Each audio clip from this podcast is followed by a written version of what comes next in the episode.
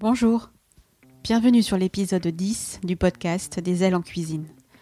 Je suis Stéphanie Bautreau, chef à domicile pour une cuisine d'âme et en sur-mesure.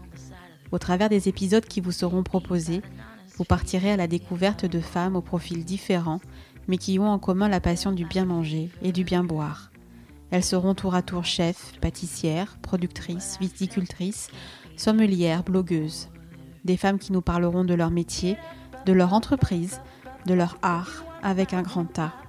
Des ailes en cuisine sera une fenêtre ouverte pour leur permettre de poser leur voix avec un X le temps d'une conversation, afin qu'elles nous transportent sur leur voix avec un E qu'elles auront choisi de prendre pour se révéler au monde. Aujourd'hui, j'ai le plaisir de recevoir Chloé Cazot-Grandpierre. Chloé, c'est la créatrice de non pas une, mais de deux entreprises qui n'ont rien à voir ensemble au premier abord. Et pourtant, vous en saurez plus dans quelques instants. Chloé se définit comme un pigeon voyageur. Son enfance l'amène à 12 heures de décalage horaire de la métropole, puisqu'elle ira vivre en Polynésie française. De là-bas, elle ramènera une palette aromatique originale qui lui permettra, devenue adulte, d'allier les passions qui feront d'elle une entrepreneur pluripotentielle. Après une prépa HEC pour laquelle elle revient en métropole, elle fera un crochet aux États-Unis pour parfaire son anglais. C'est lors de son contrat au château Sugiero qu'elle aura le véritable déclic du vin. À partir de là, tout va s'enchaîner entre certification, approfondissement de ses connaissances. Elle devient alors guide conférencière et crée sa structure Chloé Wines afin de promouvoir auprès de ses clients le tourisme du vin bordelais. Mais comme je vous le disais un peu avant, Chloé, c'est aussi une passion pour le Japon depuis son enfance. Une passion dont elle va se servir pour devenir sommelière en saké et chouchou avec sa deuxième entreprise, Otsukimi, buveur de lune. Avec Chloé, nous parlerons donc de ces deux entités qu'elle incarne, l'une s'étant estompée compte tenu du contexte actuel pour laisser plus d'espace à l'autre. Elle nous expliquera en quoi ces deux univers diamétralement différents dans leur approche lui ont permis de créer des passerelles. Nous parlerons de création d'expérience, d'immersion aromatique, de pourquoi elle souhaite aller toujours plus haut, toujours plus fort. Vous connaissez la suite. Nous parlerons enfin de la place de la femme dans le milieu viticole et du saké. Installez-vous confortablement, car il est temps pour moi de vous souhaiter un joli voyage vers la lune. Vous comprendrez à la fin de l'épisode. Bonjour Chloé. Bonjour Stéphanie. Comment vas-tu? Je vais bien, merci. Et toi? Ça va bien. Écoute, on fait, on fait aller. Merci de me recevoir euh, chez toi. C'est avec plaisir. En ce matin euh, de, février, mhm. euh, on est entouré de bouteilles, j'adore ça. il, y en, il, y en, a un petit peu trop au goût de mon mari, mais voilà. il sait plus où mettre les pieds en fait. C'est ça, puis il se dit tiens, il y a tellement de choses à goûter. Euh, ah là là, il a peur pour son foie, je pense. C'est vrai, parce que ton mari n'est pas du tout dans ce milieu-là. Pas du tout, mon mari est comptable. Mais euh, c'est vrai que, bon, bah, étant avec moi, il n'a pas trop le choix euh, voilà, d'aimer les bonnes choses, on va dire. Et puis, euh, ça lui convient bien quand même. Hein. Ouais, ça lui convient bien. Et il s'éduque le palais aussi. C'est ça. c'est clair que c'est pas tous les jours qu'on est marié à une sommelière et une guide conférencière et une saké sommelière. parce que tu es tout ça, en fait. Chloé. Mm, oui, il y a beaucoup de, beaucoup de choses. Je pense que c'est un peu comme les militaires, tu sais, quand ils ont toutes leurs médailles là. Ouais. Moi, il y a toutes les, les, petites euh, les pins, les machins que je pourrais rajouter. C'est vrai, toutes les, euh, les, les, comment, comment on appelle ça euh, Les, ouais, je sais les pas, insignes. Ouais. Exactement. Ouais, les insignes, voilà. Chloé, c'est quoi? Ben, Vous regardez sur sa veste. Tout Exactement. Et puis en fonction des journées, je change de pins, en fonction des conférences. exactement. Bon, on va tout ça de façon, on va en parler euh, durant, euh, durant notre entretien. Mm. Euh, comment tu vas en ce moment? Bah écoute, ça va. Ouais. C'est assez chargé depuis janvier, très intense parce qu'il y a énormément d'événements en fait autour du saké japonais. le gouvernement japonais, les institutions on va dire jusqu'au 15 mars euh, pour euh, voilà dépenser entre guillemets leur enveloppe euh, de l'année. Et comme l'année dernière ça a été un peu calme donc il y a quand même beaucoup beaucoup de choses. Donc là rien qu'en février j'ai huit conférences sur le saké. Donc voilà il faut préparer tout ça. Donc c'est il y a pas mal de pression. Et j'ai l'impression que les gens aussi depuis le début de l'année on voilà sont un peu réveillés du, marasme entre guillemets de, l'an dernier. Et donc, il y a, voilà, il faut faire tout, tout de suite, tout le temps. donc, ça va, mais, mais bon, c'est un peu trop métro, boulot, dodo sans le métro. D'autant plus que tu sors pas de chez toi pour le coup Ah si, euh, je sors de chez moi euh, quand même euh, au moins une fois par jour pour aller chercher le courrier dans mon jardin. Ah non, c'est un truc de fou. Hein. c'est un truc de fou. Hein. C'est ouais ouais. Non, hier j'ai quand même pris le temps d'aller faire des courses parce que mon mari on avait justement un peu marre ripat, ripat, ripat. Euh, donc euh, ça faisait du bien là hier soir de manger des légumes. On va en parler justement de, l'apport de la, de la cuisine bah, dans ta mm. vie, justement, euh, qui, qui, est trépidante au niveau des dégustations mm. et, et, de la découverte de, de jolis flacons. et on va reparler effectivement du, du, saké parce que pour le coup c'est un univers totalement inconnu et, mm. et, qui fait rêver quelque part parce que enfin voilà ça on sort vraiment du, euh, de la région euh, bordelaise pour le coup. Et on va à des milliers de kilomètres et, c'est vrai qu'on ne connaît pas nécessairement ce, milieu-là. Mais on en parlera tout à l'heure si tu veux bien. Oui. Euh, Chloé, j'aimerais bien, comme pour toutes mes invitées, que bah, tu te présentes mhm. déjà un petit peu. Tu dises bah, comment tu t'appelles, ton âge, ton matricule. Alors, je m'appelle Chloé Cazot-Grandpierre. J'ai 34 ans. Je peux le dire parce que je l'ai eu, euh, j'ai changé d'âge il n'y a pas très longtemps, on est, des versos. Euh, donc j'ai 34 ans et je suis euh, made in Bordeaux. je suis chef d'entreprise, donc j'ai deux activités. La première, voilà, avec Chloé Wines, c'est Experience by Chloé Wines qui gravite autour du vin, du tourisme, du terroir.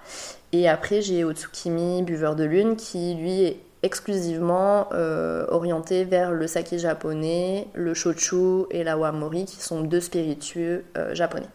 Ok, super. Euh, donc, pas mal de choses, effectivement. Dis-moi, Chloé, pour te connaître un petit peu, déjà en amont, on a un petit peu discuté. Oui.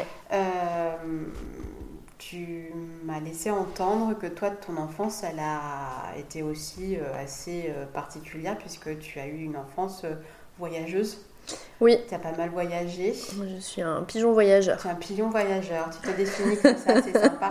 Euh, toute ton enfance, tu l'as passé à, voyager de par le métier de tes parents, je suppose?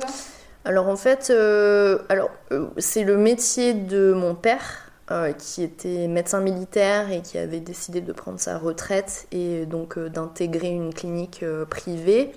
Euh, voilà, qui nous a amenés en fait en Outre-mer, puisque à partir de l'âge de 7 ans euh, jusqu'à 19 ans, euh, j'ai vécu en fait à Tahiti en Polynésie française, donc à 20 000 km de la France et 12 heures de décalage. C'est pas rien. pas rien. Voilà, c'était le, dépaysement, alors que quand on est parti de France, on a habité en fait à Paris.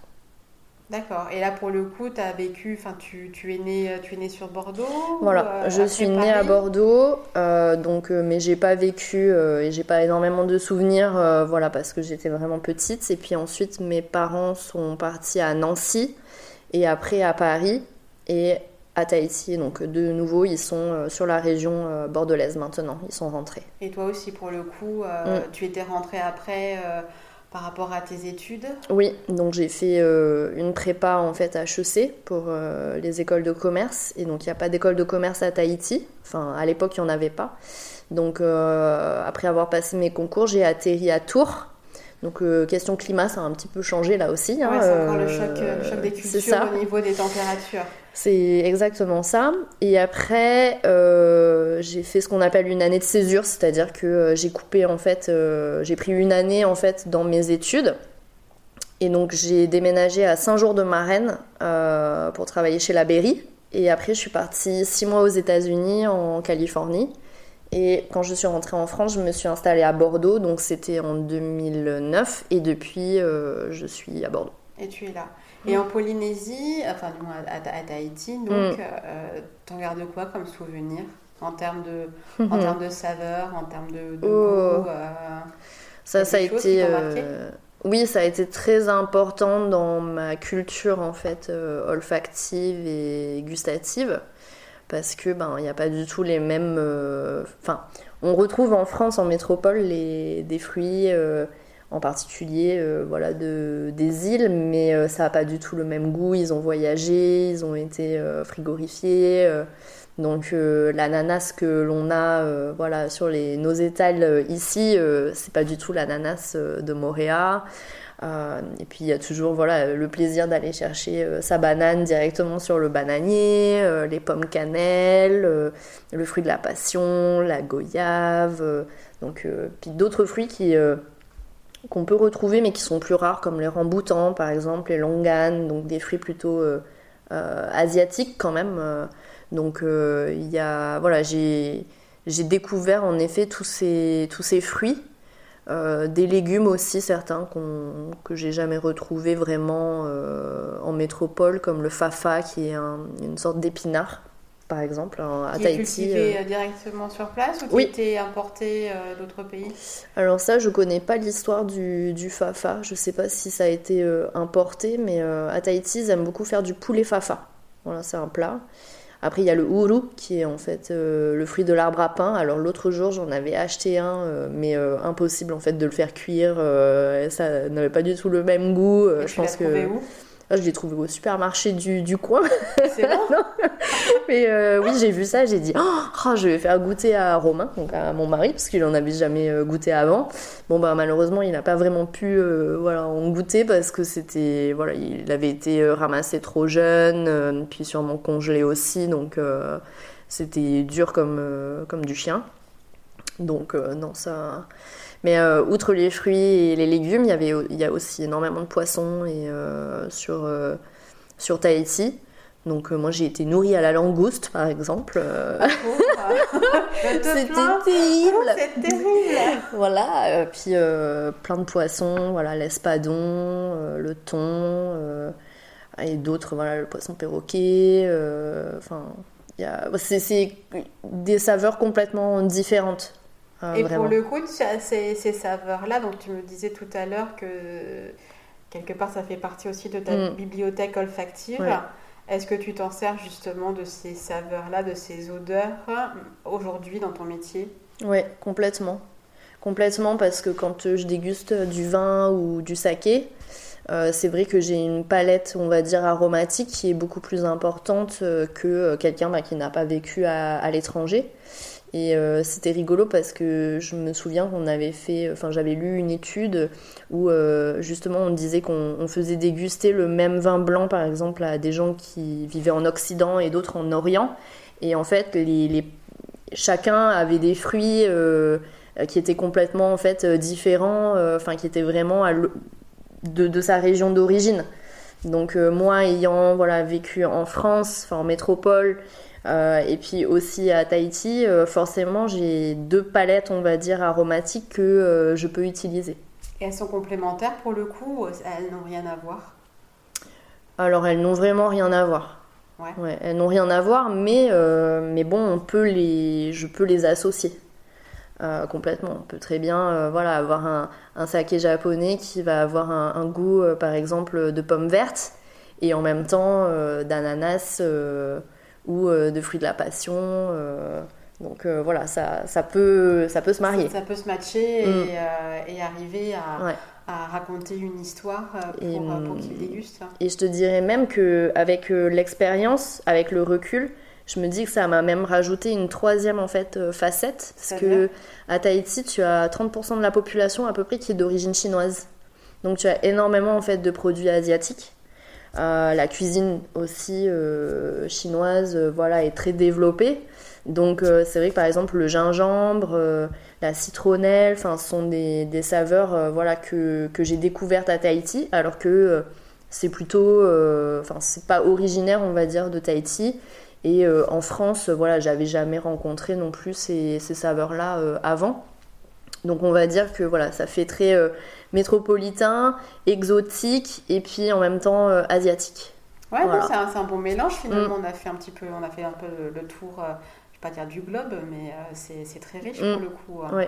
Et donc ça, c'est vraiment ton, ton, expérience, donc bah, de ce que ça t'a apporté au niveau de, de, Tahiti. Mm.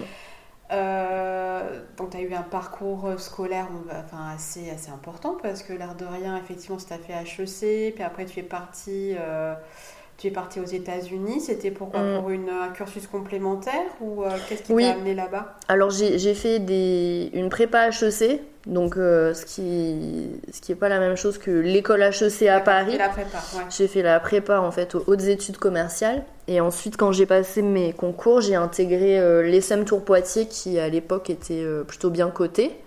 Euh, et j'ai terminé en fait mes études à BEM, donc aujourd'hui c'est Kedge Bordeaux. Et euh, oui, c'était, ça faisait partie du cursus cette année de césure.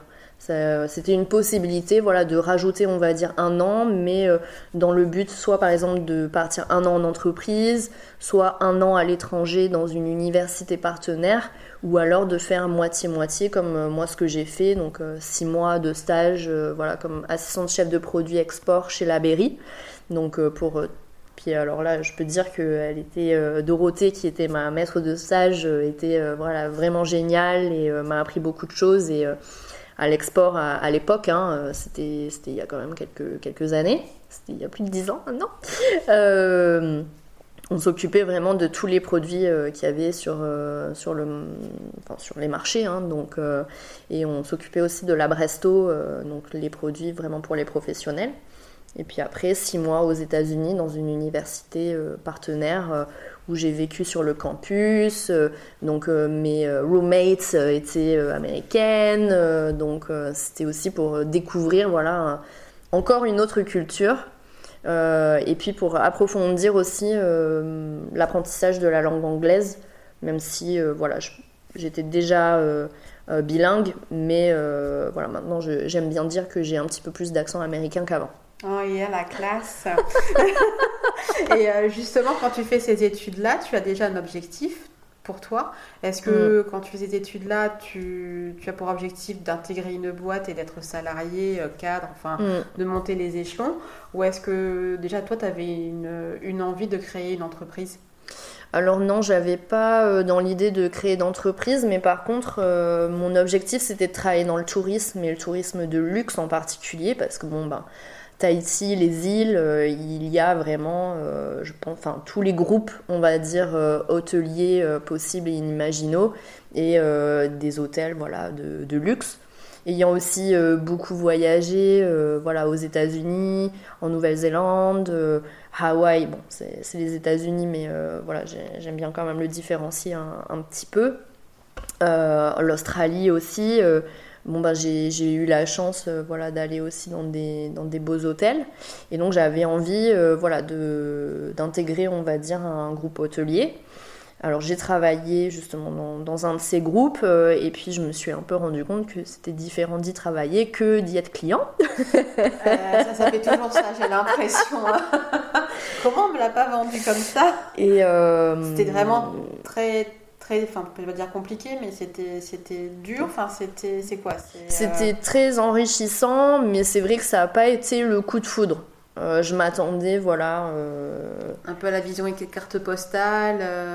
Oui, et puis en fait, j'ai toujours été très impatiente, on va dire, dans, dans mes études. C'est-à-dire que j'avais tout de suite envie d'avoir des responsabilités, j'avais tout de suite envie que on reconnaisse entre guillemets ben, mes qualités euh, de manager ou euh, voilà de, créatrice. Donc euh, c'est vrai que d'être stagiaire ou d'être assistante d'eux, c'était un peu compliqué pour être force de proposition, pour monter des projets, pour donc je pense que c'est ça avec le recul aussi qui, a fait que ça n'a pas été le coup de foudre tout de suite. Parce que tu sentais qu'il fallait de toute façon c'était un passage obligé. Mm. Euh, que tu passes la, la, par ces, par ces steps-là, par ces mm. étapes-là, et que tu pouvais pas, oui, tu pouvais pas sauter euh, les, les étapes. Euh, non, non, il fallait quand même que tu passes par le, Ce qui... stagiaire. Oui, et puis bon, c'était normal. Il faut toujours, on va dire, apprendre, mais c'est vrai que bon, ben, les stagiaires, en règle générale, je dis pas que c'est voilà une, enfin c'est peu que ça ne soit pas le cas.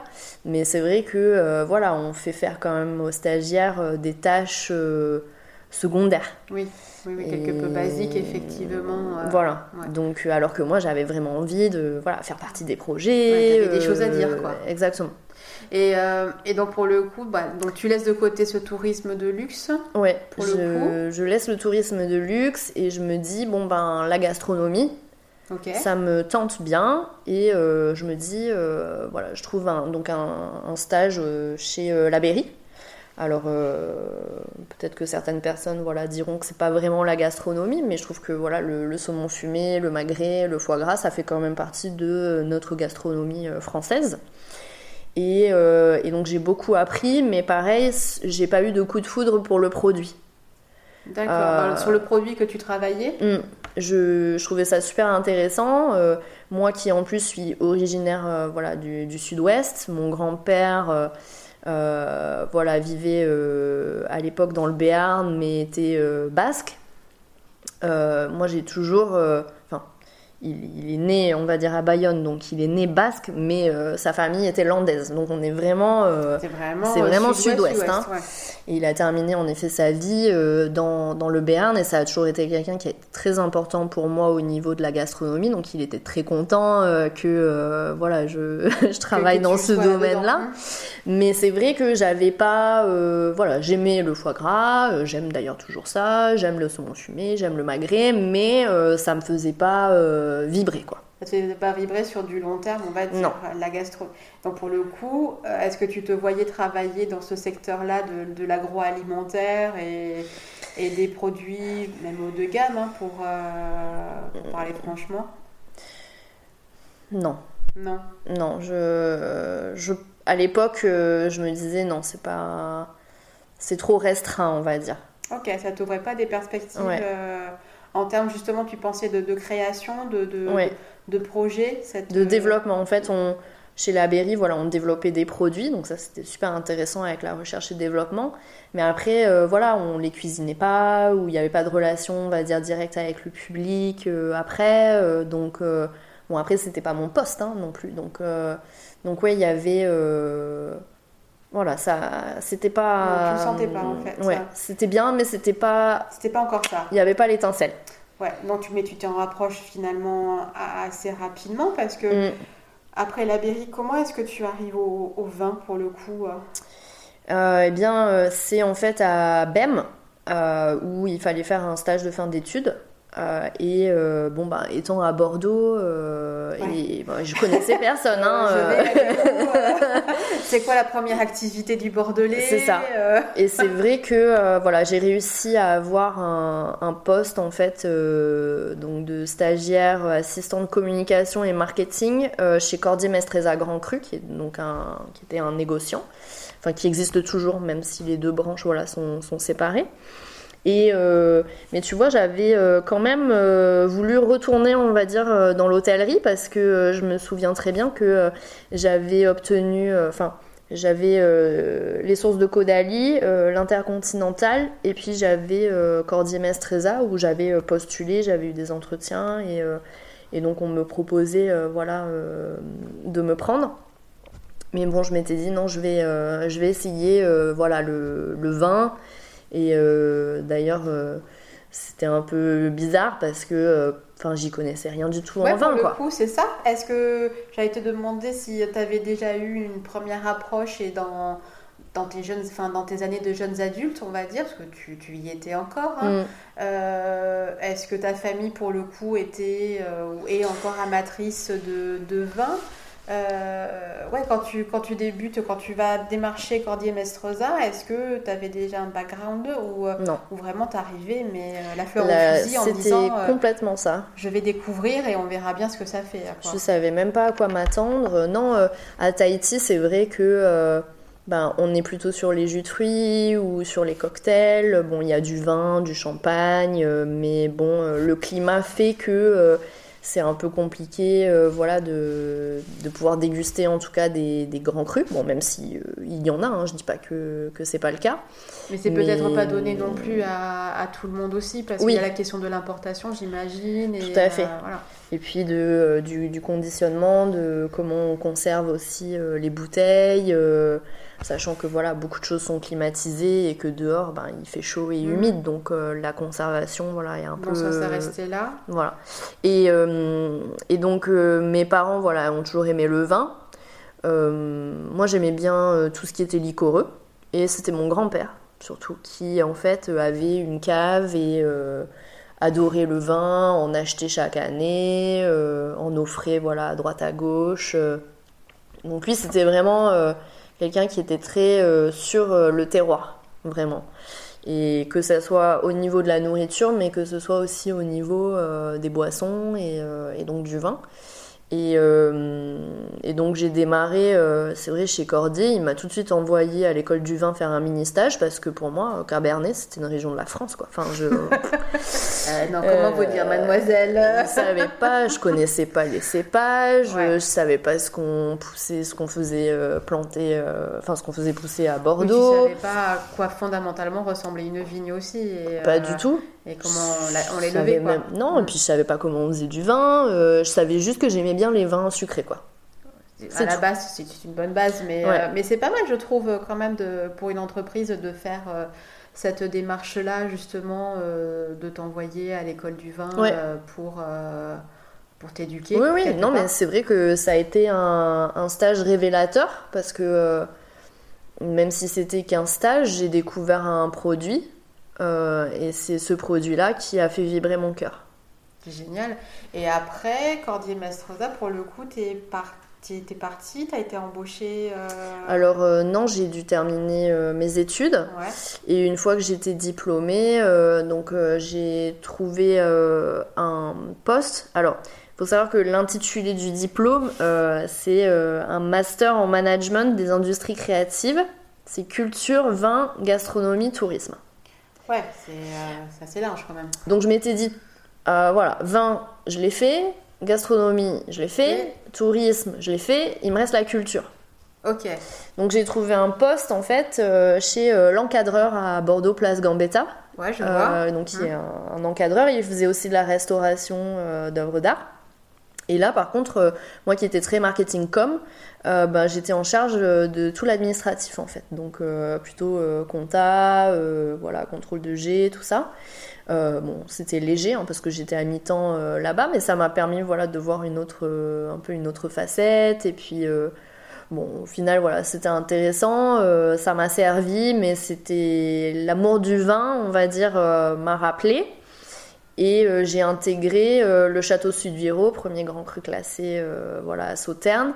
en tant que guide en fait no touristique et en charge de la boutique pour une saison. Et je pense que ça a été surtout là en fait que tout a basculé, on va dire, parce que je suis tombée dans une équipe qui était vraiment adorable.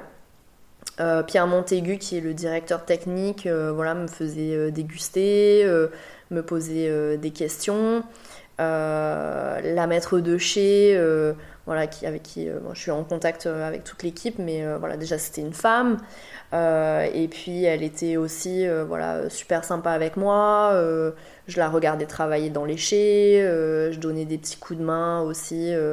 Voilà, euh, à l'arrière pour tout ce qui était les, les expés, euh, les, les étiquettes, tout ça. Enfin, donc euh, je me suis vraiment, si tu veux, plongée, on va dire, dans, dans l'univers concrètement d'une propriété viticole, même si, voilà, j'ai pas participé à la vinif, euh, Non, etc. Mais bon, vu une j'étais- facette vraiment euh, du, euh, du produit. Ouais.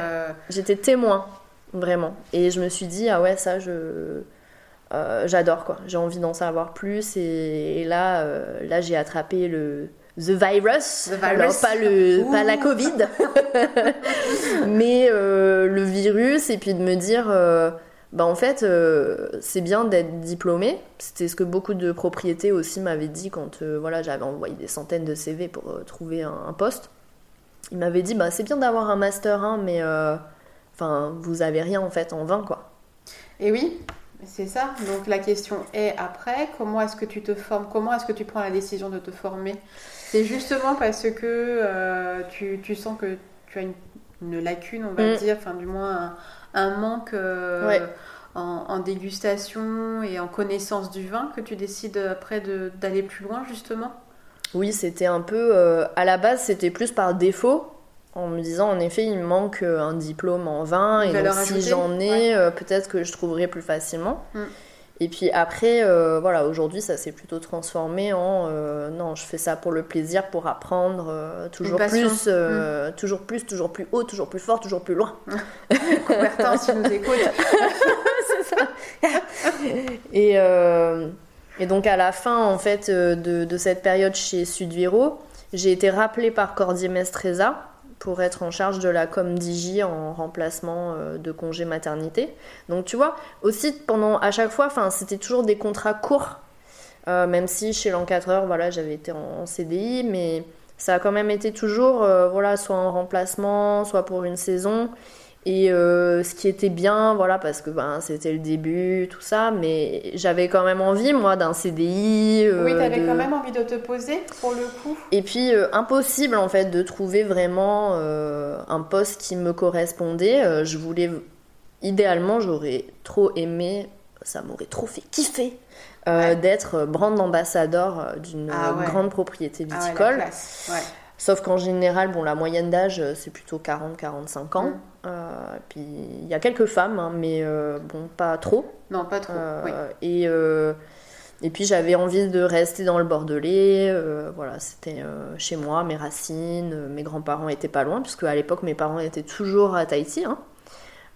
donc, donc bon, voilà, c'était ma famille la plus proche qui était dans le sud-ouest. Donc et c'est un peu euh, voilà aussi pour ça que euh, j'ai décidé ben, de créer euh, ben, une micro-entreprise en 2013. donc j'ai quitté en fait Cordier. je me suis lancée voilà, pour faire le DUAD à la fac de No. J'avais fait aussi le Wine and Spirit Education Trust. donc j'ai fait le niveau 1, le niveau 2, le niveau 3. Là je suis en train de faire le, le diplôme, donc le niveau 4 donc que j'ai démarré ah en 2019. Euh, level 4 Oui, le ah, level 4, mais c'est sur deux ans environ. Et puis euh, ensuite, euh, on, dit qu'il y a les Master of Wine, quoi. Enfin, voilà. Donc ça, c'est le top du top C'est le top du top, mais ça, c'est, ça coûte cher et ça dure longtemps et il faut faire ça voilà, dans une période de sa vie où euh, on a l'opportunité de le faire. Parce que tu ne fais que ça, en euh, fait, tu ne fais que le préparer. Et tu voyages énormément. Ok. Parce qu'il faut aller euh, voilà, dans les vignobles, donc... Ah, c'est un, budget qui est... C'est un sacré investissement pour le coup. Parce que ça, ce genre de, ce genre de diplôme, c'est toi qui le payes, c'est pas pris en charge par des, par des organismes Non. Non. non, ça peut être pris en charge, ça peut être sponsorisé par une entreprise par exemple. Mais euh, enfin, en moyenne, on va dire que la fourchette basse, c'est 20 000 euros et la fourchette haute, c'est 100 000. Ah ouais, c'est énorme. Ouais. Donc après, il faut avoir un retour sur euh, investissement aussi, euh, je pense. Pour toi, ce serait quoi, pour le coup, ce retour en investissement? C'est d'avoir une, une, culture un, bagage euh, Ouais, euh, déjà d'avoir, euh, ben de pouvoir voyager, on va dire, dans le vignoble, autour du monde. Bon, alors après, tu me diras, t'es pas obligé de faire un diplôme pour voyager autour du monde, et hmm. voilà. Mais voilà, pousser l'expertise, et puis, en effet, pouvoir donner des conférences. Alors après, les Master of Wine, c'est particulier parce que c'est par étapes, hein, si tu veux. Donc, si par exemple, tu, tu rates une étape, soit tu la recommences, enfin, tu peux la recommencer qu'une fois, ou alors, euh, et puis après, tu, tu ne peux plus, quoi. Donc, euh, c'est pour ça qu'il y a très très peu de Master of Wine euh, chaque année voilà, qui réussissent. Et en général, c'est 4 à 5 ans à peu près d'études si tu arrives à tout faire d'un trait. Et donc là, au niveau de tes, donc de tes différents diplômes entre le, DUAD et le WSET, mm. pour le coup, toi, c'est depuis 2013 en fait que tu entre 2013 et jusqu'à quand tu les passes euh, sur sur combien sur une année le duat c'est une année. Ouais le, le duat c'est une année. Et le WSET après j'ai envie de dire c'est selon les, les, périodes de oui après en fait. C'est ça mais c'est court hein, le W 7-3, euh, c'est 5 jours, je crois. Donc, euh, c'est des formations. Justement, moi, j'avais regardé beaucoup parce que je m'étais posé la question de me dire est-ce que euh, voilà, je redémarre par exemple des études comme œnologue ou comme sommelière Est-ce que voilà, je, après avoir fait voilà, déjà 5 ans d'études, est-ce que je me, je me relance là-dedans? Et en fait, j'avais pas, j'avais pas l'envie vraiment de de recommencer encore des études, euh, parce que bon, œnologue, c'est de nouveau 4 ans, quoi. Hein, donc j'ai cherché plutôt des, diplômes voilà, qui étaient reconnus à l'international, qui étaient connus et que je pouvais faire voilà, de façon sporadique mais euh, voilà, qui m'a apporté quelque chose. Et puis à côté, c'est moi qui ai beaucoup lu, qui ai rencontré les viticulteurs, les viticultrices, euh, et qui ai créé voilà mon, réseau. Euh, le blog aussi que j'avais lancé en 2012, qui existe toujours, Chloé Wines. Ça m'avait permis voilà, de déguster, de, de, creuser sur des sujets qui m'intéressaient. donc voilà, tout s'est fait petit à petit. Et donc en 2013, donc tu crées ta, ta micro-entreprise. C'était déjà Chloé Wines? Oui, en 2013, c'était déjà euh, Chloé Wines, puisque le blog en fait en 2012 s'appelait euh, Chloé Wines. Et euh, à la base, c'était divisé, on va dire, en deux activités. Une activité pour les pros, qui était voilà, du conseil en œnotourisme et en com. Et pour les particuliers, c'était des cours de dégustation sur le vin. Ok. Et, euh, et comment t'en es arrivé finalement à, à, développer justement cette partie euh, de, de guide conférencière euh, dans le Bordelais pour le coup? C'est parce que tu as eu, pour le coup, tu as eu de la demande qui, est arrivée ou comment ça s'est passé? Les rencontres en fait, hein, puisque quand j'étais au château Sud-Viro, j'avais rencontré Xavier qui est le propriétaire de l'agence 33 Tours Bordeaux et Château. Et euh, justement, quand il avait su que j'avais monté ma micro-entreprise, il m'a contacté et puis il m'a demandé si euh, ça m'intéresserait de faire un peu de nos tourisme parce que ben, lui, des fois, il avait euh, un petit peu plus de demandes et il cherchait quelqu'un pour sous-traiter. Et il m'a fait rencontrer Béatrice Perrin, qui à l'époque était la présidente en fait de l'association des guides de Nouvelle-Aquitaine. Et en fait, à trois, voilà, on était un trinôme euh, et on a travaillé euh, ensemble pendant euh, plusieurs années. Donc c'est comme ça en fait que je suis rentrée en, en œnotourisme et puis petit à petit il y a d'autres agences qui m'ont contacté, des clients aussi en direct. Et donc j'avais décidé, puisque en France il y a des lois pour tout, donc on ne peut pas utiliser son propre véhicule pour en fait transporter des clients. On n'a pas le droit non plus d'en louer. D'accord. Hein, il faut avoir un véhicule. Euh, enfin, il y a deux, formations, et j'ai fait d'ailleurs les deux formations. Il y a, la première que j'avais faite, c'est pour être VTC. Donc, euh, j'avais euh, ensuite acheté un, véhicule professionnel qui est dédié uniquement à ça. Et l'année dernière, j'ai passé la capacité de transport en fait de personnes qui me permet là, grâce en fait à cette formation, je peux louer un véhicule par exemple euh, je peux utiliser voilà, d'autres chauffeurs, etc. Bon, après, on ne va pas rentrer dans les détails, mais euh, voilà, VTC, c'est euh, un véhicule, un chauffeur. le capacitaire, c'est un véhicule et plusieurs chauffeurs potentiellement. Donc j'avais fait ça, et puis après, j'avais en effet obtenu ma carte de guide conférencière. Donc j'étais le parfait couteau suisse euh, touristique, hein, parce que donc j'avais quand même des diplômes en vin, euh, j'avais euh, donc euh, j'étais VTC avec mon propre véhicule et puis j'avais ma carte de guide conférencier. Et je crois que je suis la seule en France à avoir ce profil enfin, complet avec un diplôme en plus de sommellerie, de saké sommelier derrière. Ouais. Oui, parce que bah, tu es toute seule, enfin, tu, dans ton entreprise, c'est toi en fait qui, qui l'incarne de, de, A à Z. Oui. Et, euh, et comment est-ce que tu montes ton offre justement par rapport avec les châteaux? Comment tu montes tes circuits? Euh, C'est une bonne question. C'est, bah, j'ai envie de leur montrer en fait. Euh, enfin, je me mets un peu à leur place. Je me dis qu'est-ce que moi j'aurais aimé voir si on m'emmenait une première fois, on va dire, à Bordeaux? Donc c'est pour ça que je fais pratiquement que du sur-mesure pour les clients, en tout cas en direct. Euh, après, je suis pas agence de voyage, donc euh, ça aussi c'est un peu particulier. C'est un projet euh, voilà que j'ai, mais il y a eu des petites complications puisque je m'étais associée au sein de ma société. J'avais fait rentrer quelqu'un pour justement ben, pouvoir développer les activités. Malheureusement, voilà, ça s'est très mal passé et il y a eu des procédures, etc. Et j'ai réussi, voilà, à me séparer de cette jeune femme fin 2019. Euh, et puis bah, ensuite en 2020, euh, la situation sanitaire euh, s'est dégradée. Donc, Ah, c'est pareil, ouais. donc voilà, mon. Ce projet-là, pour l'instant, est en stand-by. hein. Voilà, Mais jusqu'à présent, mais, mais avant justement ça, parce que, enfin, euh, pour qui te suit sur, euh, sur les réseaux, tout ça, Mm. on te voit, euh, on te voyait pas mal bouger en Oui. tous les cas. Et euh, tu dis que tu fais du sur-mesure. Mm. Euh, comment justement est-ce que tu fais ce sur-mesure-là? Est-ce que tu, tu poses des questions à tes clients? Oui. Est-ce que c'est eux qui, arrivent avec des envies? Euh, Est-ce que tu réussis à, je sais pas moi, à, à les amener vers quelque chose peut-être qu'ils n'avaient pas pensé Mm. au départ? Comment est-ce que tu montes ça avec ton client et pour le coup avec tes partenaires? Alors, euh, avec le client en direct, en effet, c'est la première prise de contact, c'est poser des questions sur euh, ben, est-ce que vous avez déjà des connaissances en vin? Est-ce que c'est la première fois que vous venez à Bordeaux? Est-ce que euh, vous voulez voilà, voir uniquement du vin? Est-ce que vous voulez un petit peu de culture? Est-ce que vous êtes passionné par la gastronomie? Est-ce que vous voulez des visites classiques? Est-ce que vous voulez au contraire, euh, voilà, plutôt des masterclass euh, Et donc, euh, petit à petit, voilà, j'arrive à monter un programme. Après, il y a des gens qui me disent, ah ben, nous, on, voilà, on adore le vin, on s'y connaît un peu, mais vous avez complètement carte blanche, voilà, surprenez-nous, voilà le budget, et puis, puis voilà quoi.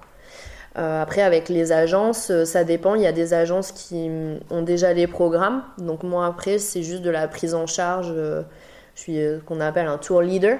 Je suis maman poule, en fait, des, des clients.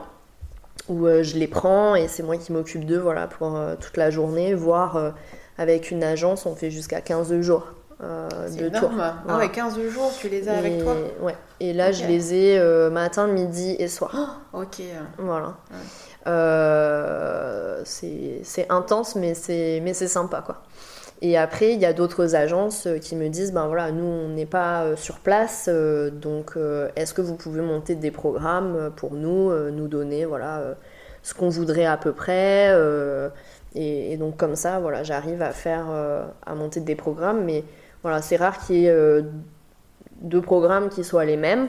Et euh, je veux dire, on a un terrain de jeu quand même qui est, qui est grand, donc euh, voilà, en fonction de ce que les gens veulent, s'ils veulent que des grands crus classés, ce qui est souvent quand même le cas lors d'une première visite à oui, parce Bordeaux, que c'est l'image du Bordeaux. Mm. c'est ça, mais est-ce que, euh, voilà, il y en a qui veulent plutôt aller à Saint-Émilion parce qu'ils ont envie de voir voilà, un petit village typique, il y en a d'autres qui non, veulent voilà, voir des très grands, grands crus classés, donc on va plutôt aller dans le Médoc. Euh, d'autres qui sont là, bah non, bah moi j'aime pas le vin rouge, euh, j'aime que le vin blanc, euh, donc bon, bah à ce moment-là, il vaut mieux aller dans le sud. Et puis après, j'avais proposé aussi d'autres tours qui sont pas liés au vin. Bon, il y, a un tour à Cognac, bien sûr. Mais après, il y a des tours voilà, sur l'océan et sur ce que j'appelle countryside. Euh, donc, euh, c'est plus euh, Dordogne, par exemple, euh, Landes. euh, Dans les terres. exactement. Voilà. Où là, on est quand même plus orienté euh, sur la gastronomie. Ok. Oui, parce que tu gardes quand même ce côté-là de, euh, de la gastronomie, de la cuisine, justement, euh, dans, euh, bah, dans ces voyages de tourisme. hein, C'est central. C'est central, Ouais, ouais. c'est central. euh, C'est vraiment aussi pareil. Une question que je pose aux gens, c'est de dire est-ce que qu'est-ce que vous voulez? Est-ce que vous préférez voilà un bistrot euh, local typique?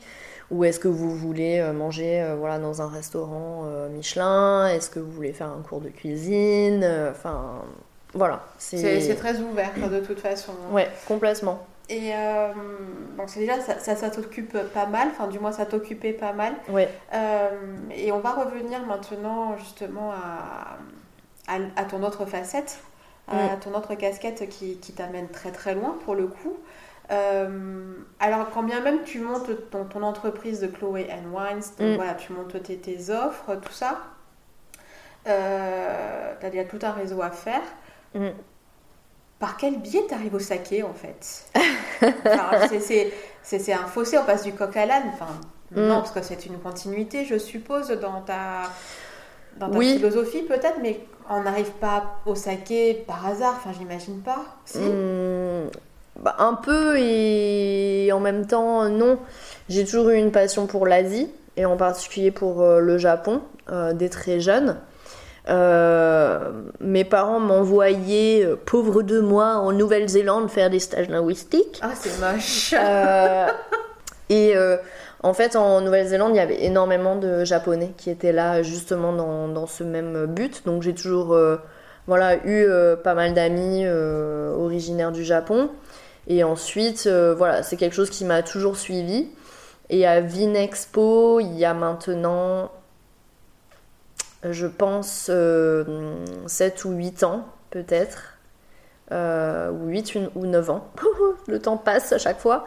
Euh, je m'étais dit, bon, enfin, j'aimais beaucoup Vinexpo à Bordeaux parce que justement, il y avait toujours des masterclass sur des alcools, des, et c'était une façon pour moi voilà d'en apprendre et donc j'avais repéré que cette année il y avait le saké et la tequila donc je m'étais dit, bon, alors, je n'aime pas la tequila, je n'aime pas le saké, puisque je pensais que euh, voilà, c'était ce qu'on nous servait dans les restaurants asiatiques, en fin de repas, avec dans un petit verre avec une femme nue au fond. Et là, bon, alors euh, avec la tequila, euh, ça a été la surprise aussi, mais voilà, il y avait pas, j'avais pas un amour, on va dire, de l'Amérique du Sud, comme j'avais un amour du Japon. Et en plus de ça, voilà, j'avais vraiment euh, ben, découvert le saké, euh, trouvé qu'il y avait des ponts vraiment avec le vin, qu'il y avait une complexité, une aromatique. Euh, donc je me suis dit, ben ça c'est génial il faut que j'essaye d'en apprendre plus. Et à l'époque, il n'y avait que la Sake Sommelier Association qui était basée à Londres, qui voilà, dispensait un diplôme qui est reconnu à l'international de Sake Sommelier. Donc j'ai passé la formation en 2014, si je ne m'abuse. Et euh, peu de temps après, je suis devenue, je suis devenue pardon, saké éducatrice. Donc il y avait deux garçons qui étaient dans, dans l'Est et moi qui étais euh, voilà, à Bordeaux. Donc je suis la seule femme euh, saké éducateur aujourd'hui en France, toujours. Ok. Et en 2017, quand voilà, Chloé Wines avait commencé à prendre, on va dire, de l'ampleur, la micro-entreprise s'est transformée en SARL et j'avais décidé à ce moment-là, en plus, euh, de rajouter vraiment une branche euh, dédiée euh, au saké. Et donc en mai 2017, j'ai créé Otsukimi et le lancement s'est fait en septembre. Otsukimi, ça veut dire quoi? Alors Otsukimi, c'est la fête de la pleine lune en fait au Japon. Donc la lune, voilà, est très importante dans la culture japonaise et asiatique puisque ça représente la féminité, ça représente la grossesse, ça représente le cycle. Et euh, à Otsukimi, en septembre-octobre, les dates changent en fonction des années. On a euh, l'habitude de manger des mochi, qui sont des petits gâteaux euh, de riz gluants. Et aussi, ce qui est très poétique, c'est de boire en fait un verre de saké sous la lune et que le reflet de la lune soit sur le saké. Donc on boit la lune. Voilà. Excellent. Et donc je trouvais que c'était intéressant de faire ce lien en fait avec Bordeaux et le port de la lune donc euh, c'est la raison pour laquelle euh, voilà, j'avais choisi Otsukimi buveur de lune. Et le symbole de Otsukimi, c'est le lapin. Donc c'est pour ça que euh, on entend le lapin gratter aussi depuis tout à l'heure. Voilà pourquoi l'existence de Lapinou. Ok. Exactement. Bon, pas que, mais c'est vrai que. Entre autres, c'est un joli symbole en fait. Parce qu'il y a un lapin sur la lune en fait. Nous on voit le visage d'une femme, mais en Asie on voit en fait un lapin qui justement est en train de faire des, des mochis. Il y a un pour ceux qui sont intéressés, il y a justement un, film d'animation qui est sorti il n'y a pas très longtemps, euh, l'année dernière, euh, qui était assez attendu. Euh, je me souviens plus du nom, mais c'est justement sur, sur cette histoire du lapin sur la lune. Ah bah écoute, bah, si jamais tu t'en rappelles, moi ça m'intéresserait. Et puis pour le mm. coup, on le mettra dans dans les notes du, podcast. Ouais, ça, ça, je pense que ça, ça me plairait bien en tous les cas. Je crois que ça doit être Moon, Moon Rabbit ou je sais plus comment ça s'appelle. Mais c'est sorti, oui, par les studios Pixar, je crois, ou euh, je sais plus qui. Euh, donc c'était assez attendu. Ok, bah, on verra ça. Et euh, donc, tu as ta formation. Comment est-ce que tu l'intègres, toi, dans ton entreprise, cette, cette valeur ajoutée au niveau du saké? C'est un peu. Bah, en fait, je suis un peu bipolaire quand même, hein, parce que euh, c'est-à-dire, bah, c'est-à-dire que euh, y a des liens, il y a des ponts qui sont faits entre le vin et le saké, mais c'est quand même deux produits qui sont radicalement bah, différents. Et je fais pas du tout la même chose. Euh, c'est-à-dire que pour le vin, c'est vraiment un tourisme c'est vraiment bon, il y a des cours de dégustation, mais voilà, ça reste quand même sur la création, on va dire, d'une expérience complète, d'une immersion voilà, dans la région euh, de Nouvelle-Aquitaine. Alors que le saké, bah, il n'y a pas d'immersion au final. Enfin, il y, y a, une expérience de la dégustation, il y a une expérience avec la gastronomie, mais il n'y a pas une immersion complète au Japon, même si voilà, l'expérience y participe. Et puis, je ne vends pas de vin euh, je vends une expérience autour du vin et de la gastronomie, alors qu'avec le saké, je, vends du saké et je vends aussi une expérience autour du saké. Et cette vente-là, elle passe par quoi? Par un site? Oui, j'ai un site internet euh, de vente en ligne, euh, otsukimi.fr. et donc sur lequel en fait il y a, je crois aujourd'hui à peu près une quarantaine de références. Euh, que j'ai sélectionné, que j'ai dégusté. Il y a des choses qui rentrent, il y a des choses qui sortent. Euh, et donc là, j'étais dans un autre process, puisque en début d'année, là, j'ai obtenu mon. Euh, alors, c'est pas une certification, mais j'ai obtenu le statut d'anthropositaire agréé en droit acquitté. Donc, ça veut dire que je peux faire de l'importation. et tu peux avoir du stock Et je peux avoir du stock. Donc, ma, ma cave ici personnelle est en fait euh, déclaré auprès des douanes. Euh. Ok, parce que c'est de poser comme question, c'est euh, effectivement tu as un site marchand, mm. mais ouais, je me demandais, mais comment est-ce que tu fais pour bah, justement pour avoir à disposition un stock, un stock de bouteilles, si tu fonctionnais à flux tendu ou si c'est parce que on te passe une commande, donc toi de ton côté tu passes une commande au Japon qui après le le faisait parvenir en, Europe ou en l'occurrence en France. Non, toi maintenant, tu as vraiment euh, un lieu de stockage euh, agréé. Euh, Alors, j'avais ce lieu de stockage avant. la seule différence, c'est que au début, quand j'ai démarré, je travaillais avec un importateur. Et donc, je choisissais mes produits chez lui. Puis après, j'ai pris un deuxième importateur. Et aujourd'hui, j'en ai pris un troisième. Enfin, la gamme, on va dire, s'est étoffée et il fallait aussi voilà, se mettre en conformité euh, avec euh, les douanes. Et puis, il y avait quand même le désir euh, de pouvoir sélectionner mes propres produits au Japon, d'essayer de, voilà, de, faire venir quelque chose qui, moi, me plaît. Parce que après, tous les produits que je vends me plaisent, mais c'est pas moi qui les ai sélectionnés au Japon. Donc ça n'enlève rien à leur valeur et il y en a que je travaille depuis 2017 et que je n'arrêterai, euh, j'espère jamais de, travailler. Mais c'est vrai que là, c'était une autre, euh, une autre étape, on va dire, euh, dans, le développement de, de Otsukimi. Et, et justement, comment est-ce que comment se fait l'éducation du, du saké auprès de tes clients? Alors ça, je pense que voilà, petit à petit avec le recul, je me suis rendu compte que euh, les gens justement euh, voulaient énormément de conseils. Donc ça, je pense que c'est la force en fait de Otsukimi. Alors c'est difficile parce que, ben, comme tu l'as dit, je suis seule dans mon entreprise et donc euh, il faut être un peu, voilà, un, octopus, un octopus. mais c'est que les gens peuvent me contacter et me demander euh, du conseil. Euh, je prendrai le temps toujours de répondre aux mails, aux SMS, des fois euh, au, téléphone. et donc voilà, de leur proposer ben, une sélection comme si c'était un vrai caviste avec une, une boutique physique. Et ta clientèle, c'est quoi? C'est pour le coup, tu te ton site a un rayonnement, on va dire, Nouvelle-Aquitaine. Pour le coup, tu, tu, rayonnes, tu réussis à rayonner maintenant sur la France, voire même peut-être sur l'Europe, qui sait euh Alors, euh, non, pour l'instant, c'est la France, euh, tout simplement parce que j'avais choisi, avec Colissimo, de, de, rester voilà, sur la France métropolitaine. mes clients sont des particuliers. J'ai quelques clients professionnels. Mais c'est vrai que ça, ça c'est l'avantage justement de devenir aussi importateur, c'est qu'on peut travailler avec des professionnels alors que euh, aujourd'hui euh, j'ai plus des fois des statuts d'apporteur d'affaires euh, ou voilà, je travaille aussi avec quelques chefs et donc bon, je leur fais des, des, prix pro, tout ça. Mais le très très gros quand même, ça reste pour la vente en ligne, ça reste des particuliers et beaucoup sur Bordeaux aussi puisque j'ai mis en place le click and collect j'ai obtenu ma licence de droit à bah, emporter. ça se développe énormément par la force des choses, ouais. C'est clair. Ce qui était un peu compliqué parce qu'il y avait beaucoup de gens, des fois, qui venaient à l'improviste. pensant qu'il y avait une Ah, c'est boutique pas euh, physique. Ah ouais, ouais. C'est déjà arrivé. Et, euh, et voilà, de dire, bah non, c'est une boutique sur, euh, en ligne, euh, ouais, je peux pas vous. me dire, ah bon, on sait déjà ce qu'on veut. Bon, bah, Ouais. bon, on va dire c'est du click and collect. Ouais, voilà. Allez, prenez la bouteille, c'est bon. Voilà, vous l'avez acheté sur internet. euh, Bon, ok, très bien.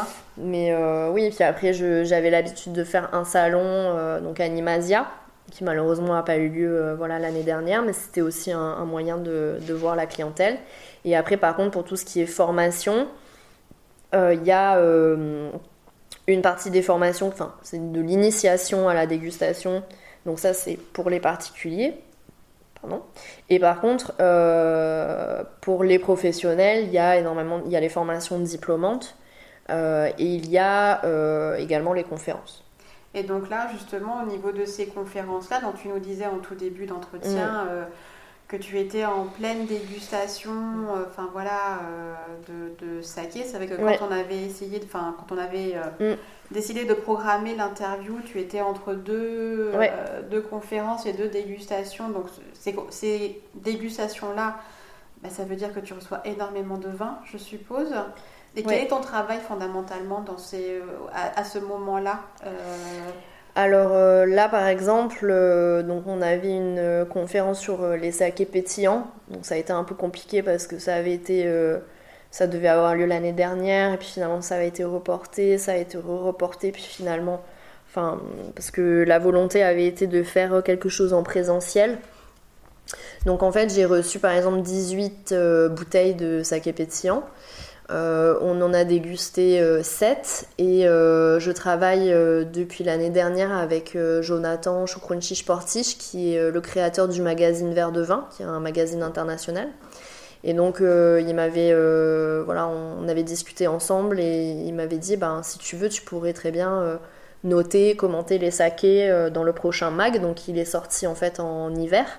Et donc là, on est en train de travailler sur le prochain et euh, les 18 échantillons que j'ai reçus, on leur a demandé en fait au Japon s'ils acceptaient. euh, donc c'est que des sakés pétillants et euh, ils ont tous accepté. Donc là, euh, mon, mon job, ça va être eh bien, de les déguster tranquillement, de les noter, de faire le commentaire dégustation en français, en anglais pour l'envoyer par exemple à Jonathan. Euh, j'avais reçu euh, donc là par exemple ce non vendredi et samedi euh, vendredi et dimanche pardon. Ah.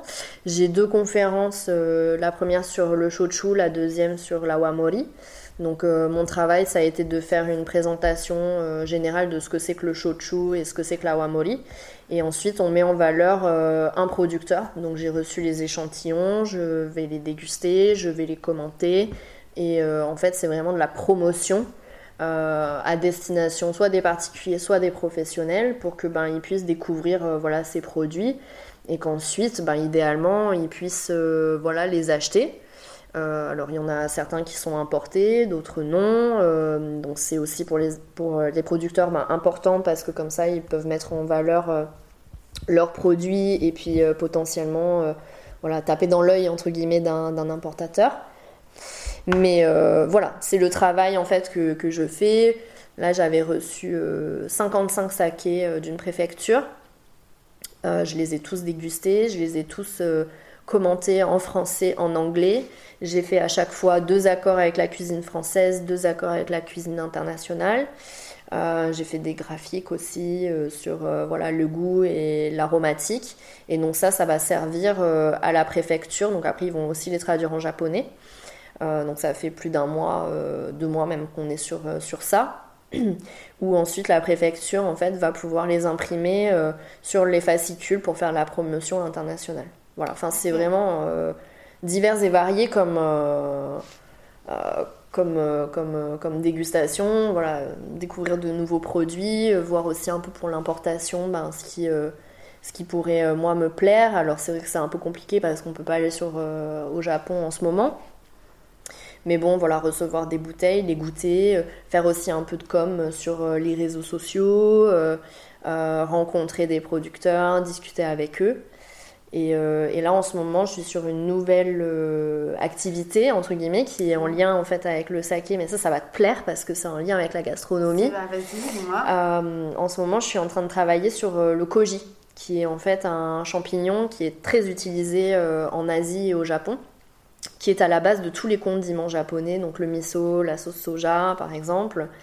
et donc dans le saké, on l'utilise parce que ce champignon a la propriété de casser les chaînes d'amidon pour les transformer en glucose.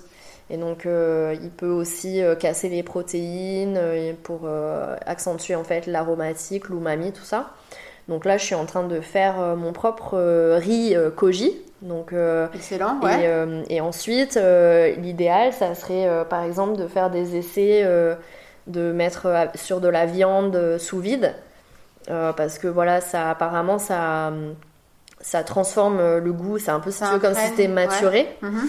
de faire des essais. Ils font aussi beaucoup avec euh, euh, les, les, poissons.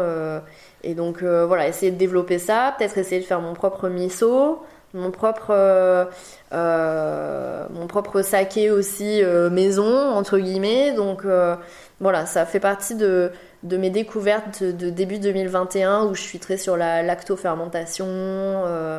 Euh, je fais des conserves, etc.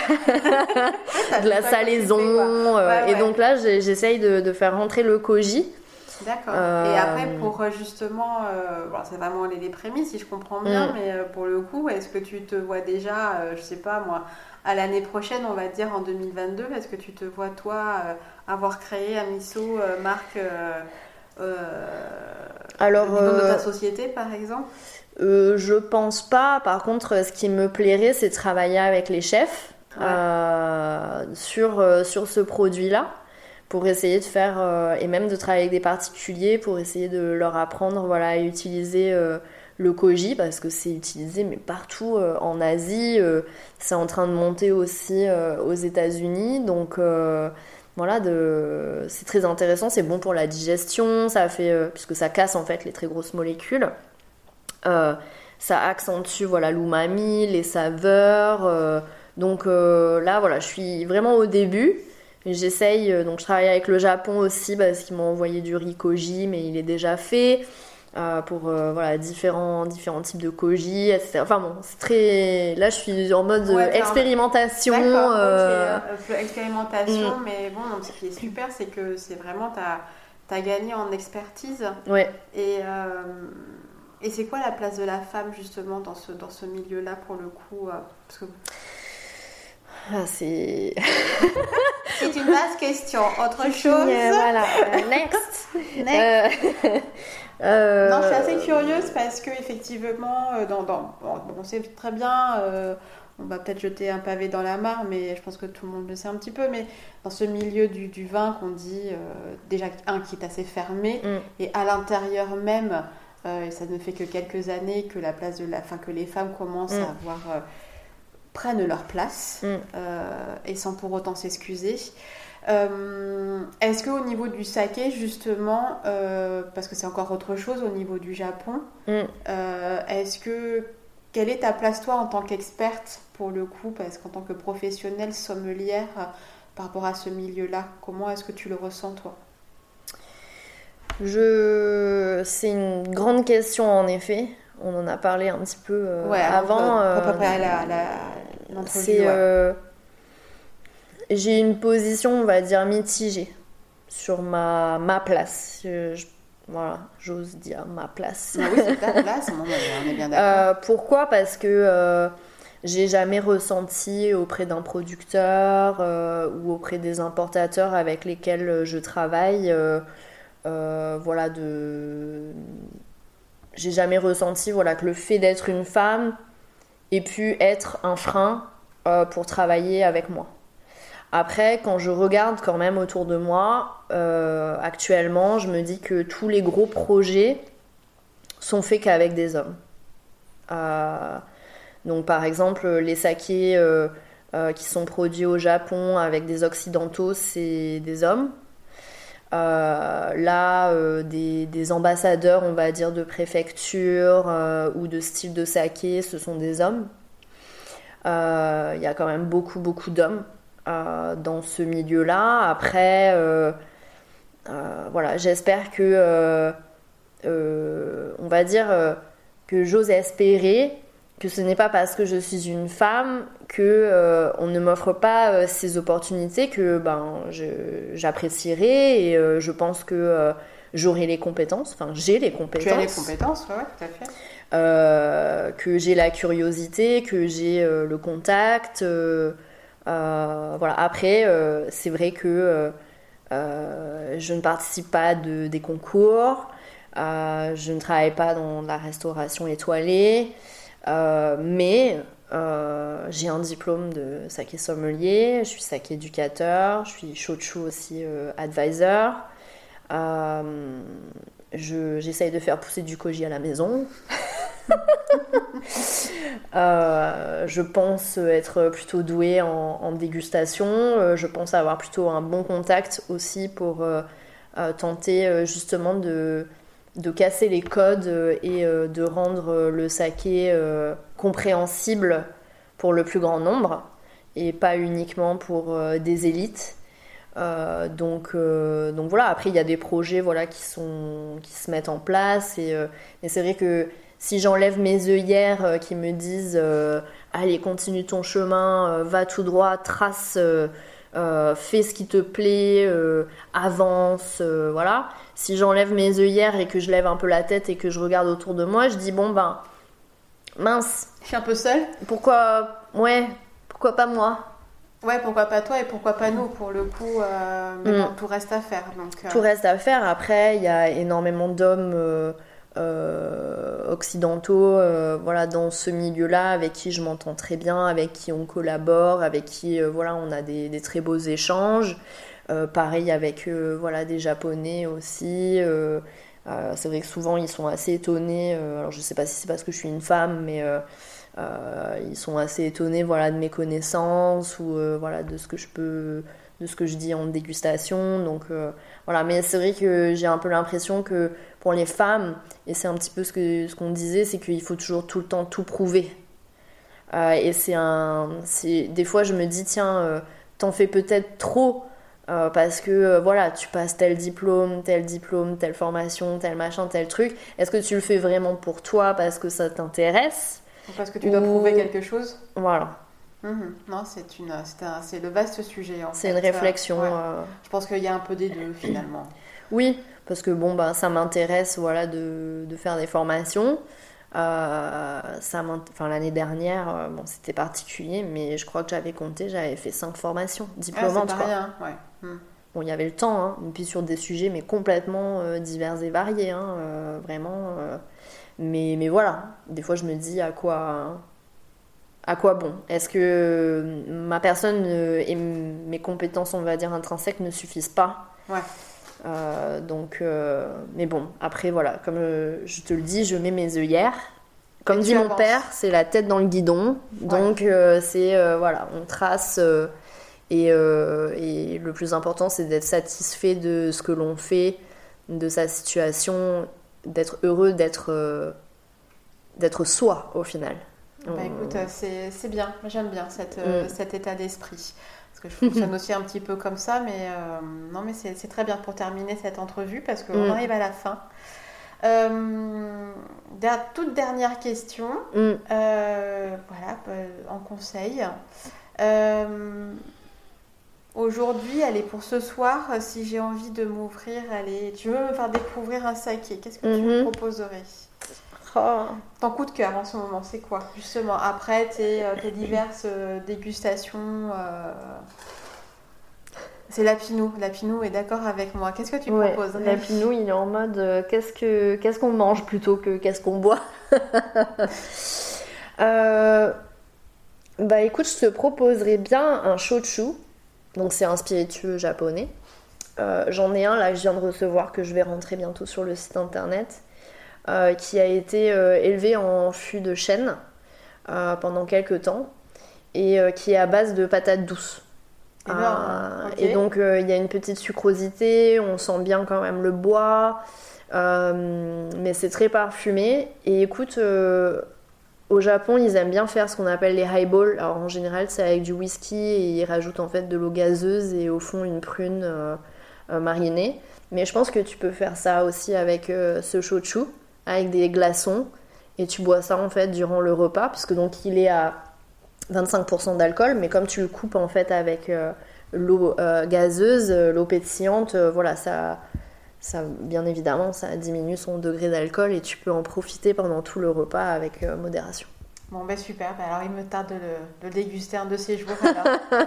Merci Chloé. Merci Stéphanie. De m'avoir reçu, puis pour cet échange très, ouais, encore une fois, très riche. Je me répète, mais, euh, mais j'ai de la chance que voilà, vous, mes invités, euh, de par vos profils, voilà, vous nous amenez euh, énormément de choses. Là, encore plus, je trouve. Parce que c'est vraiment un domaine qu'on ne connaît pas. Mm. Donc merci d'avoir pris le temps. Merci à toi. et on se dit à bientôt. À très vite. Nous voici arrivés à la fin de cette conversation avec Chloé. Merci à elle de m'avoir reçu. J'espère que notre discussion vous aura donné envie de partir à la découverte de ce monde inconnu qu'est le saké et du Japon.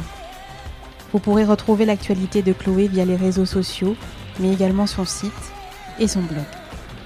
Si vous souhaitez aider le podcast à être visible par le plus grand nombre, je vous encourage encore une fois à laisser 5 étoiles et un commentaire sur Apple Podcast. J'en serai encore une fois très touchée. Merci beaucoup. Il est temps pour moi de vous souhaiter une belle gourmandise de tous les instants et de vous dire à très bientôt.